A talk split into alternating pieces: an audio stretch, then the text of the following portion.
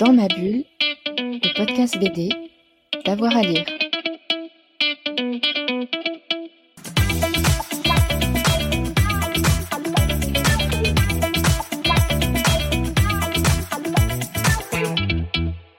Bonjour à tous et à toutes, bienvenue dans ce nouvel épisode de Dans ma bulle, votre podcast 100% BD avec avoir à lire. Aujourd'hui, on va s'intéresser à Stéphane Blanquet avec euh, Ala euh, Chernetska, historienne de l'art, docteur en histoire euh, de l'art hein, et collaboratrice de longue date à Rovision Magazine qui a travaillé avec Stéphane Blanquet pendant près de 5 ans. Elle a puisé dans ses archives, recherché en France à l'étranger des images rares et inédite et pour la première fois, un livre retrace le travail de cet artiste majeur depuis ses premiers travaux jusqu'au plus récent. Et en attendant la sortie prochaine de ce livre Somme, elle nous présente son ouvrage et le travail de Stéphane Blanquet au micro de Fred Michel. Bonjour Alain. Bonjour Fred. Merci d'être avec nous sur Dans ma bulle. Aujourd'hui, on va parler de Stéphane Blanquet, car vous lui consacrez un livre qui sortira très prochainement chez Serious Publishing. Ça s'appellera Stéphane Blanquet d'hier aujourd'hui. Alors Stéphane Blanquet, comment vous l'avez rencontré? Alors aussi bien la personne de Stéphane Blanquet que l'œuvre de Stéphane Blanquet? Alors euh, c'était il y a presque il y a dix ans, euh, j'ai commencé à travailler pour la spirale.org, c'est webzine de Laurent Courreau. Et euh, c'était mon deuxième interview. Je, euh, je l'ai rencontré à l'occasion de euh, son exposition à Art Factory. Et nous avons fait une interview et ça s'est très bien passé. Et après, je lui ai proposé euh, faire un article sur lui, euh, Raw Vision. On, l'a fait aussi. Et euh, même euh, mis l'œuvre de Stéphane, de Stéphane sur euh, la couverture de Raw Vision. Et c'était c'était 2016. Et nous avons eu une, idée de continuer à collaborer ensemble. Et donc, notre prochain projet, c'était justement un livre sur Stéphane Blanquet. Donc ça, c'était le point de départ. Oui, euh, le point de départ, c'était notre interview. Euh, euh, c'était notre interview dans la spirale. Et qu'est-ce qui vous plaît dans l'œuvre de Stéphane Blanquet? Qu'est-ce qui vous marque? Oh, euh, Plein de choses, vous allez oui, bah, déjà beaucoup de choses personnelles, euh, tout ce qui est côté euh, organique. Euh, je suis, je suis dans une famille des biologistes, donc j'étais entourée par les organes dans les bocaux depuis ma, de mon petite enfance, donc ça me parle beaucoup déjà. et, ils ont regard déjà alternatif aussi parce que mm, tout ce que j'ai fait, toutes mes recherches sont euh, sont basées sur le regard alternatif sur la réalité. Et Stéphane, ce n'est pas seulement le, le, ce qui me plaît dans son travail, ce n'est pas seulement le subversion dans ce sujet, mais c'est aussi sa, liberté de création, c'est la façon qui, trouve le moyen euh, alternatif euh, de, de publier, publier les artistes de son propre travail, de sa façon de travailler. Déjà, je trouve c'est alternatif. Hein. Et la première fois que vous l'avez rencontré, comment ça s'est passé? Comment vous l'avez abordé? Oh, c'était assez.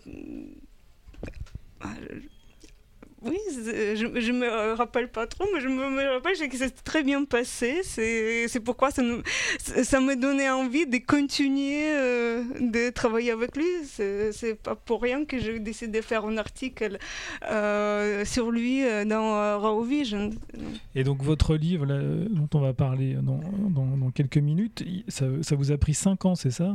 Oui, 5 ans. Oui. C'est normal pour une recherche. C'est comme une thèse de doctorat. C'est dure aussi 5, 6, 7 ans parfois. Donc, ce n'était pas juste une, un livre que, que, que je, je, voulais faire rapidement. Non, c'était vraiment une recherche consciente et longue et qui euh, réfléchit. C'était comme une vraie recherche. Euh. Mais ça relève presque du travail universitaire. Ah oui, absolument, absolument. Oui, c'était euh, c'était une recherche niveau universitaire, absolument.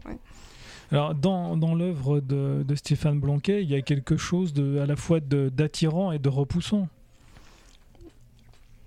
Euh, oui, justement, c'est le base, euh, c'est le base de son travail, mais euh, c'est justement que dans une de notre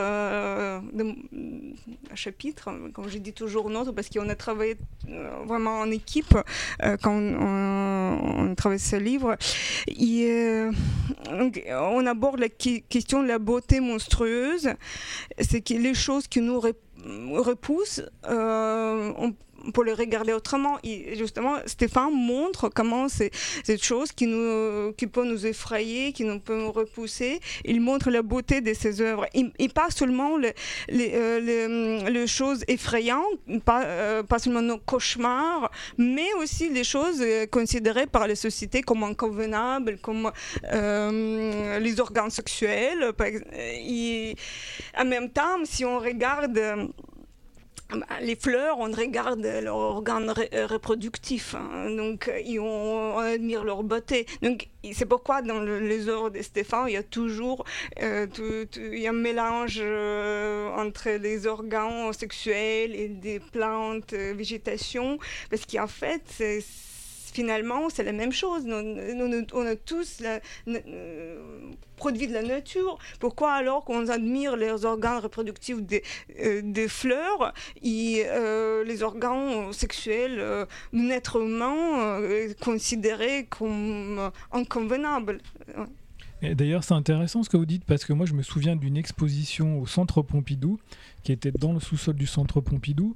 C'était Gaudron euh, Pressage, c'est l'ultime. c'est ça. Et je me souviens très bien de qu'elle était vraiment très très belle. Il était là d'ailleurs quand j'ai visité l'exposition. Il y avait beaucoup d'enfants. Ah, mais justement, c'était exposition qui était euh, réalisée exprès pour les enfants. C'était, euh, c'est ce qui est intéressant, c'est pourquoi cette exposition est euh, un peu différente des autres, parce que euh, euh, Stéphane, il a réuni tout, cette passion depuis son adolescence. En fait, c'est, il a montré un peu son évolution, des, des, sa passion, c'est la musique, par exemple, était très présent parce qu'il était très inspiré par la musique brutiste. Et, euh, oui, c'était une euh, exposition très interactive. Il voulait euh, faire les enfants participer à cette exposition. Il y avait des installations aussi. Oui, oui, oui. oui. Donc c'était, oui, c'était exposition conçue exprès pour les enfants. Donc, mais Stéphane, il fait pas. Euh, il parle à tout le monde, en fait. Oui, il parle à tout le monde, oui. Et même quand il parle euh, euh, aux adultes, et on peut, il fait, il s'adresse aussi à à ces peurs, euh, à ces craintes, euh, ces cauchemars qui on garde depuis euh, notre enfance. En fait, on devient adulte, mais on garde toujours les mêmes craintes, les mêmes cauchemars sont, restent toujours les mêmes. Et même, je pense que les enfants ont moins de problèmes à se projeter devant certaines images de Stéphane Blanquet que certains adultes. Euh, oui, il faut demander aux enfants. non, mais je pense que les enfants sont un regard beaucoup plus naïf et ils sont ouverts à beaucoup plus de mmh. choses. Mmh. Alors que nous, on a une expérience, on a un regard, on est aussi influencé par, par les gens qui nous entourent, par la télé, la radio, nos lectures. Donc parfois on a des a priori, on a des peurs. Et c'est ce que je disais en introduction, ça peut sembler repoussant, mais non, finalement, il y a plein de choses qui nous attirent. Oui, exactement. Euh, oui, mais oui, Stéphane, il ne fait pas en fait euh, les distinctions. Il dit que je n'écris pas mes, œuvres ni, euh, pour, les enfants ou pour les adultes. Il ne pense pas à ça. Il s'adresse à l'être humain en général. je pense que oui, on a différents niveaux de perception. si on est enfant ou on est adulte, évidemment, on perçoit peut-être différemment. Mais on, on, garde toujours notre côté enfant. Parce que parfois, quand on est adulte, on est un peu pollué, entre guillemets. Euh, oui, mais euh, je pense que aussi on reste quelque part, euh, oui, côté enfant, il y a toujours en nous. Et il réveille notre côté enfant, justement.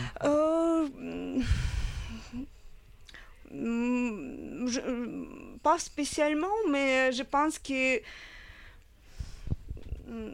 c'est difficile à dire, mais, mais comme c'est un regard en fait, voilà, c'est un point de vue et qui nous offre et euh, dont on peut euh, prendre corps et dans, prendre avec nous en fait, voilà. On, on, on peut se l'approprier ou pas. C'est que le, le, cauchemar, sont, en fait, euh, tout le monde fait le cauchemar, et les enfants et les adultes. Hein. C'est un être humain, humain, on est tous les êtres humains, soit on est enfant ou adulte, on est tous. Euh, on, c'est juste qu'il est peut-être un adulte, il est oui, il est mm, plus capable plus de se protéger et un enfant sont plus fragiles face à ces cauchemars, mais euh, on est tout confronté à la, comme, euh, à la même sensation. Alors on va revenir sur les débuts de Stéphane Blanquet parce qu'il a commencé dans la bande dessinée, avec la bande dessinée. Oui, donc, euh, oui, alors, euh, oui, c'est vrai que le livre euh, commence par le parti historique. et dans le parti historique qui est assez grand, on euh, on a beaucoup euh, parlé sur euh, ses débuts, sur comment il a commencé. Il déjà 12 ans, il a commencé à faire ses premières graphisines qu'il a photocopie, il a plié en deux. Donc, c'est justement quand il allait à la bibliothèque, euh, euh, quand les, bibliothèques pour dessiner, il, euh, des bibliothèques de conflans Sainte-Honorine, qu'il a rencontré les arts fous qui, qui allaient faire des photocopies de, de ses dessins aussi, qui, qui, qui a eu cette des auto-éditions. Il, a commencé c'est comme ça qu'il a commencé à créer ses, ses gravesines. Et finalement, après, euh, les heures fous, avec d'autres amis, ils ont créé Chocalpion. C'était tout le début. Mais euh, justement, c'est justement euh, c'est dans cette bibliothèque de Conflans Sainte-Honorine qu'il a eu sa première exposition aussi collective en 1989, je crois. Et euh, c'est là où il exposé pour la première fois. Et après, euh, c'était euh, une étape très importante. C'était un regard moderne, évidemment ça, qui a joué euh, un rôle euh, important. C'était une, bah, c'est toujours une librairie à Paris. Hein. Oui, oui, oui. Donc il a rencontré euh, Jacques Noël qui, qui il a, beaucoup, il a vraiment poussé de, de publier. C'est là il a, il a découvert des, des gravines d'autres artistes. Il a, déjà, il a, découvert Bazooka, elles sont des sorties, mais, mais aussi tous les artistes de, de des, années 90, des euh, Y100P100, Captain Cam, qui a publié déjà en ces moments-là, un peu plus tôt évidemment. Mais euh, c'est là où il a euh, commencé vraiment, son activité commençait prendre le sort parce que dans les, euh, dans les euh, fin de cette gravesine, il trouvait les adresses des, euh, des autres artistes et des autres éditeurs indépendants où il, il envoyé les euh, lettres pour être publiées ou les contacter les artistes pour les publier dans, dans ce, après dans ces euh, gravesines. Oui, il est, ses premières bandes dessinées elles ont été aussi publiées chez un éditeur comme l'association. Euh, oui, donc, mais oui, c'est. Bon, en, même temps, Stéphane, il a, il a publié dans, un peu partout. Si on regarde où il était publié dans les années 90, c'est un peu partout dans le monde entier, même dans plusieurs pays. il, il, a vraiment envoyé euh, ses dessins partout euh, et euh, c'est innombrable. Quand j'ai regardé où il était publié, déjà dans les années 90. Et après, il abandonne la bande dessinée, quelque temps après. c'est pas que, en fait, il voulait sortir d'une page en fait, il, il, voulait sortir de la page pour euh, explorer d'autres euh, formes d'expression. Il, euh, il, est allé vers la, peinture. Bah, c'est vers les années 2000 que son travail devient vraiment on peut dire. Il devient polyvalent, il se tourne vers plusieurs formes d'expression animation, euh, il, a fait des films, il a fait des films d'animation ah, oui, oui, oui. oui et très tôt. Hein. Oui, il, justement, on, parle de plusieurs projets. On connaît bien Histoire muette, qui a fait plusieurs épisodes, mais il y a plusieurs d'autres projets d'animation qui sont moins connus. Certains n'ont pas abouti, mais quand même, il a travaillé.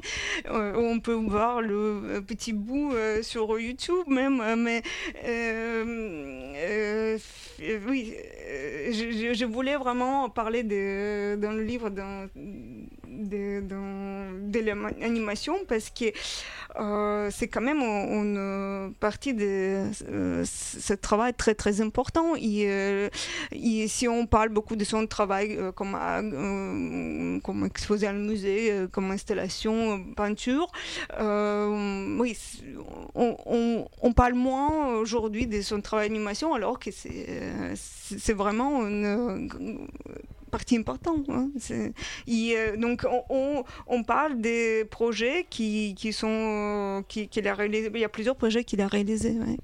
il, c'est vraiment un touche à tout. c'est un artiste polymorphe. Il fait aussi de la sculpture. Oui, euh, tapisserie, lithographie. Tapisserie, des tapisseries gigantesques et magnifiques. Oui, et, oui c'est un projet de 40 tapisseries, euh, donc inspiré par Goya. Donc, et, donc oui, il a aussi scénographie, euh, scénographie théâtrale parce qu'il euh, rencontre Jean Lambertville euh, qui,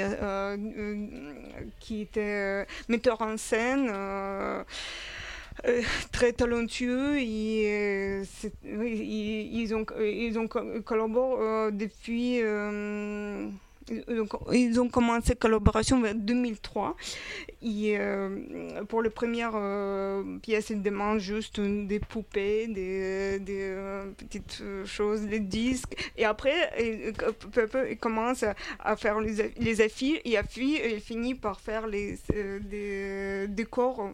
Finalement, il euh, il euh, travaille sur plusieurs, sur toutes les pièces déjà Lamberfield. Euh, il fait scénographie, vraiment décor complètement, des, des costumes de scène, tout en fait.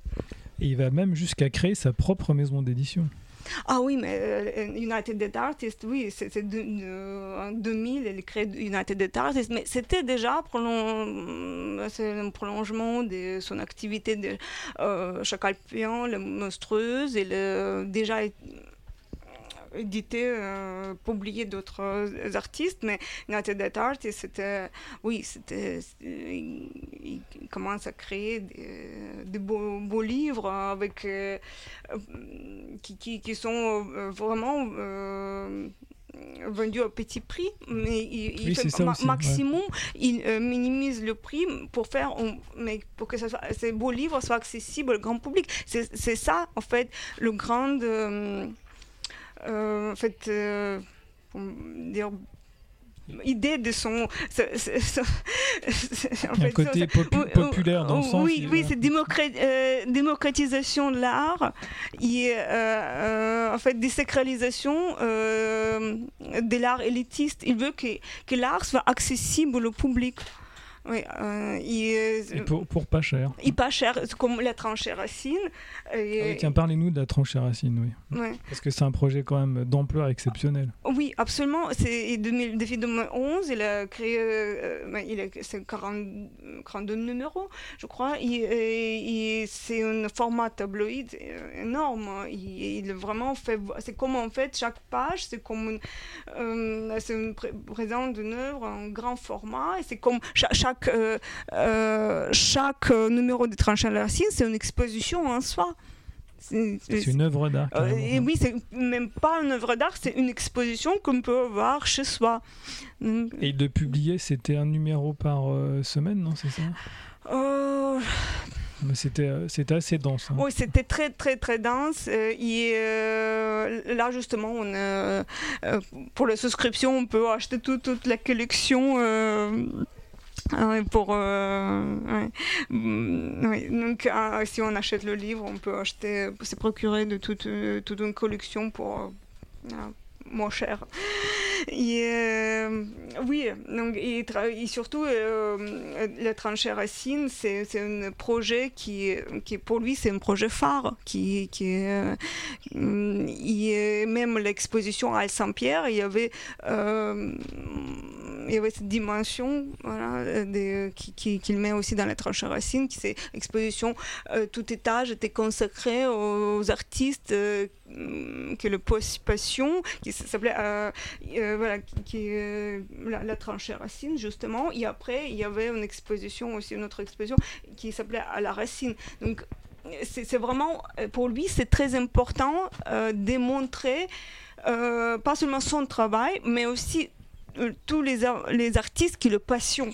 C'est comme, en fait, les artistes qui le passionnent, c'est comme une pièce de mosaïque de, de son univers. C'est euh, parce qu'il a inspiré des gens et euh, il s'inspire de beaucoup de personnes. C'est, inspiration, euh, c'est plus, je pense que c'est l'inspiration plus qui, dans le sens que les, ces artistes, dont envie de créer, mais ce n'est pas l'inspiration graphique, mais c'est l'inspiration. Ça le nourrit en fait. Oh, c'est le nourrit, et oui, c'est l'inspire pour la création, pour l'énergie, mais euh, pas de, de, de, choses graphiques, mais dans le sens de, de, résister, d'aller dans. Euh, de, faire ce que, ce que, ce que nous passions. Oui. Et ce qui est intéressant aussi dans son œuvre, c'est qu'il a développé de nouvelles techniques. Il s'affranchit un peu de, de, de, contraintes et il développe de nouvelles techniques. C'est ça hein? Oui, euh, constamment. En fait, euh, c'est le moteur même de son travail. C'est de euh, trouver des nouvelles techniques. Il ne peut pas rester sur le même tout le temps. Lui, il, est tout le temps à, la recherche de nouvelles formes d'expression. Euh, par exemple, même quand il travaillait dans le théâtre, comme quand il faisait les scénographies, euh, déjà euh, tous les aspects techniques ou, travailler avec l'espace hein, euh, de, la scène, ça lui nourrit, ça lui idée de, euh, de travailler sur ces, ces installations. C'est, chaque collaboration, par exemple, ça lui apporte quelque chose pour aller plus loin dans son propre travail. Donc, il est toujours à la recherche des de nouveaux éléments pour euh, son propre. Euh, Mais c'est pas que graphiquement, c'est aussi ah au point de vue des outils. Euh, oui, les outils techniques, il est absolument passionné pour des, façons. Même quand il travaillait avec les tapisseries, c'était incroyable. il, est, il est découvert les matières, les, les différents tissus. C'est justement les différents tissus qui. qui euh, ces différents tissus, ils ont il a servi comme en fait les de touches des, des, peintures. En fait, il a créé comme, comme euh, avec différents tissus, il a créé, euh, comme avec différentes couleurs, avec différents matériaux comme, au travail graphique. En fait. Alors on l'a dit tout à l'heure, l'organique et le végétal sont importants dans l'œuvre de Stéphane Blanquet et le corps aussi. Et d'ailleurs, il se représente souvent dans, mmh. dans, dans son travail. Euh, oui, oui, c'est vrai qu'il euh, était, euh, il est, il est très, très autobiographique, mais oui, il était toujours, mais et le, corps, bah, c'est bah, si les premières œuvres, on peut euh, euh, voir Stéphane, reconnaître Stéphane dans ses personnages, mais plutôt avec les dérisions. Hein. moi, je, me rappelle de bandes dessinées où il se mettait en scène carrément dans ses bandes, oui, dans, les strips. Oui, oui, oui mais dans ces dernières œuvres, c'est c'est aussi plutôt le, la, réflexion sur, sur son propre corps qui, qui, qui est au cœur de, son travail. Et, euh, c'est ce qui est intéressant, qu'ici, avant, il ne voulait pas faire euh, trop attention. Il pensait que voilà, c'est pas très important son propre corps, mais euh, dans les derniers travaux, il, veut aussi montrer que finalement son n'est pas une contrainte pour son travail, mais c'est justement qu'il fait pousser pour créer, inventer une nouvelle forme de travail. C'est un moteur, en fait. C'est son corps, c'est le moteur euh, de son travail. Et on, va aborder, on, va aborder cette, euh, cette, question. On a un chapitre entier consacré à évolution. Euh, il essaie de s'affranchir de ses contraintes pour oui, exact. Et même, même contourner, les, pas seulement en franchir, mais les contourner, il, euh, il tournait en, son avantage. C'est grâce justement euh, à sa maladie qui crée une nouvelle forme euh, d'expression qui jamais aucune autres artistes n'a jamais utilisée finalement. Alors ces dernières années, on a pu voir le travail et les œuvres de Stéphane Blanquet un peu partout, dans des musées, dans des galeries. Mais Stéphane Blanquet, justement, on parlait d'affranchissement, lui, il veut toujours conserver cette espèce de liberté oui, absolument. Euh, la liberté, lui, euh, c'est le fil la liberté, rouge. La liberté de création, oui, c'est le fil, c'est le fil euh, rouge de son travail. C'est pourquoi il, se tournait vers auto-édition. C'est pourquoi il est toujours indépendant. Il est, Et ça aussi, c'est son moteur.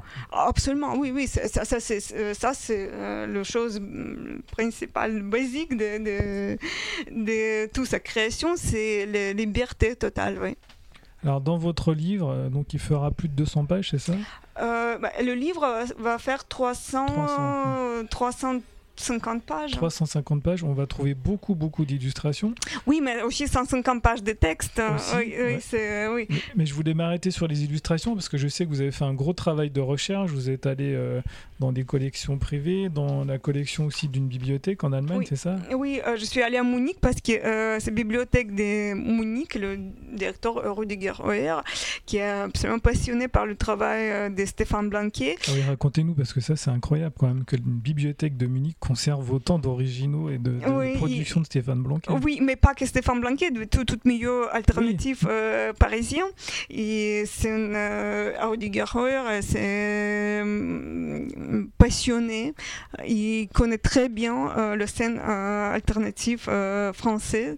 française. Il, il oui, il est toujours essaie d'acquérir pour le fonds des bibliothèques tout, tout, tout ce qui est, tous les archives des anciens, mais aussi tout ce qui sort aujourd'hui des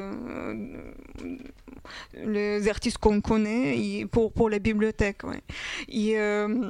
Pour Stéphane Blanquet, donc il conserve beaucoup de choses. Oui, euh, euh, il a presque tout, euh, tout ce qu'il a fait en les années 90, 2000. Donc ils ont commencé à collecter, à acheter ah, des choses dès le oui, Je crois qu'ils ont acheté un seul coup enfin, ouais, mais il, et après, il rajoute, euh, il rajoute des choses au fur et à mesure qu'il découvre, parce qu'il parfois m'envoie, euh, il m'envoie les messages, les différents, les, œuvres, pas récentes, mais les, les nouvelles acquisitions des œuvres anciennes qu'il a fait. Donc, c'est, oui, il toujours rajoute des choses à leur collection. Et vous, vous, êtes tourné aussi vers des collectionneurs privés? Non, non, c'est Stéphane, c'est seulement bibliothèque et Stéphane, sur, parce que Stéphane aussi, évidemment, le garde. Euh, Énormément de choses. Oui, bah, bien sûr, oui. Et vous avez fait des découvertes, vous, pendant vos recherches, là, des choses que vous connaissiez pas du tout Ah, ben bien sûr. Qu'est-ce qui vous a marqué, par exemple mais, euh, euh, Surtout que euh, j'ai découvert des choses qui sont même plus visibles aujourd'hui, ce sont inaccessibles. Évidemment, j'ai découvert énormément de choses que j'ai jamais vues parce que justement, on peut pas le trouver aujourd'hui. Et qu'on ne reverra jamais. Oui, oui. c'est pourquoi on voulait le publier parce qu'ils sont, euh, on peut le trouver chez, euh, dans la bibliothèque à Munich ou euh, dans la collection de Stéphane ou c'est certains amateurs, les collectionneurs qui, qui, qui achetaient à, l'époque parce que c'était les gravzines qui étaient publiées en très peu d'exemplaires, qui, qui étaient achetés seulement dans le milieu. Donc ce n'était pas considéré à l'époque comme les œuvres d'art. même aujourd'hui. Tout à l'heure, vous m'avez parlé d'un. Je vous coupe parce que c'est important. Vous m'avez parlé tout à l'heure d'un gravesine qu'il avait publié, fait à la main. Oui, exactement. Ça, c'est unique. A-H-A-R-R. Oui, il a fait une dizaine, de 12, je crois, exemplaires. Ils ont tout fait à la main, chaque exemplaire. Et, donc, même si c'est toujours le même dessin, mais finalement, c'est chaque, chaque numéro, chaque exemplaire, c'est un original, original parce qu'il chacun fait à la main. Et alors, ce livre, il est auto-édité, il sera publié chez Serious Publishing. Est-ce qu'on peut, euh, est-ce qu'on peut revenir sur l'éditeur? Oui, ah, bon, l'éditeur, Philo Loco, c'est euh, qui a créé Serious Publishing euh, euh, euh,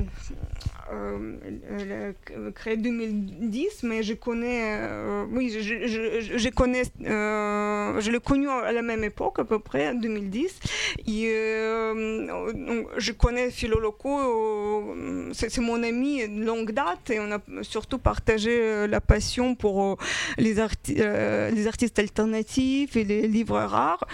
Et, lui, surtout, il, est, sur les motards et la culture populaire. Euh, et euh, les artistes alternatifs.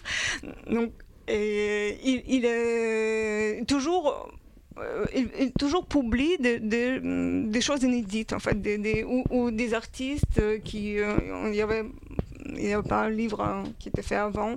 Donc, par exemple, il a fait euh, euh, sorti un livre sur premier photographe d'Arakir et les archives inédites absolument. Donc, il y avait aussi un livre sur Pierre la Police. Euh, donc, il, donc, il y a cinq ans, on a décidé de faire un projet commun et comme euh, justement, avec Stéphane, on voulait aussi continuer à collaborer. Donc, c'était, euh, c'était pas vraiment fruit de, hasard qu'on a décidé de faire ces livres. C'était vraiment une. Euh, c'était dans la continuité. oui, c'était absolument continuité. C'était même presque logique. Et, c'était, oui, ça, s'imposait de, de, travailler tous les, tous les trois. Et notre collaboration, je, dois le dire, que c'est, c'est vraiment un travail en équipe. Hein. C'est euh, on a vraiment collaboré avec euh, Stéphane euh, Philo et puis il y a aussi Zoé Forger qui, qui a rejoint notre équipe, une photographe talentueuse qui est collaboratrice des collectifs Hey et qui a fait une magnifique photo de, Stéphane. Il y en a vraiment plus et qui a fait la couverture du livre aussi. Donc on, était vraiment une équipe et chaque, chaque réunion c'était vraiment très, très vivant et on a discuté tous les détails euh, du livre. L'éditeur était très présent, ils, beaucoup, ont beaucoup soutenu euh, et nous avons tout fait ensemble en fait. Et c'était une vraie aventure. C'était cinq ans d'aventure artistique. Pleine d'énergie. Absolument, ouais. Alors ce livre, on pourra le, trouver en librairie courant décembre, mais d'ici là, on peut déjà souscrire via Ulule. Oui, donc euh, oui, euh, via Ulule, euh, oui, c'est en pleine souscription, il nous reste encore une vingtaine de jours. Et, oui, on le vend bien sûr, évidemment, moins cher que ça, va être vendu après la souscription. Avec des contreparties. Ah, et avec, oui, c'est vrai, avec les contreparties, on peut acheter une fanzine qui a été créée par Stéphane exprès pour, cette, pour la sortie du livre et qui va être accessible seulement pendant la souscription du livre. Il y a aussi la pareil pour les sérigraphies qui, qui, fait, qui est fait exprès pour euh, la souscription. Donc on peut le rappeler, hein, souscription c'est 50 euros au lieu de 60 euros. Euh, donc euh, la souscription c'est 50 euros à la souscription et ça va être à 60 euros après, la, après la sortie du livre. Alors le titre de votre livre c'est Stéphane Blanquet d'hier à aujourd'hui. Et moi j'ai envie de dire et demain? Ah ben le démon, euh, ça va être un deuxième volume ou, même troisième peut-être, je sais pas. En tout cas, Stéphane, il va continuer d'explorer d'autres territoires. Ah, vous aurez d'autres choses ah à ben, C'est ce qu'il est en train de faire là. Il est en train, de, euh, juste on vient de passer au format 2 mètres sur 3, donc euh, après on verra. Mais il a déjà fait toute le scénographie de, des théâtres, donc je sais pas donc, quel chemin elle va prendre après. C'est ça qui est intéressant parce qu'en fait, il y a le. Alors vous, vous êtes curieuse, mais il y a toujours la curiosité aussi, la découverte chez Stéphane Blanquet. Ah, oui, oui, oui, mais euh, il, toujours cherche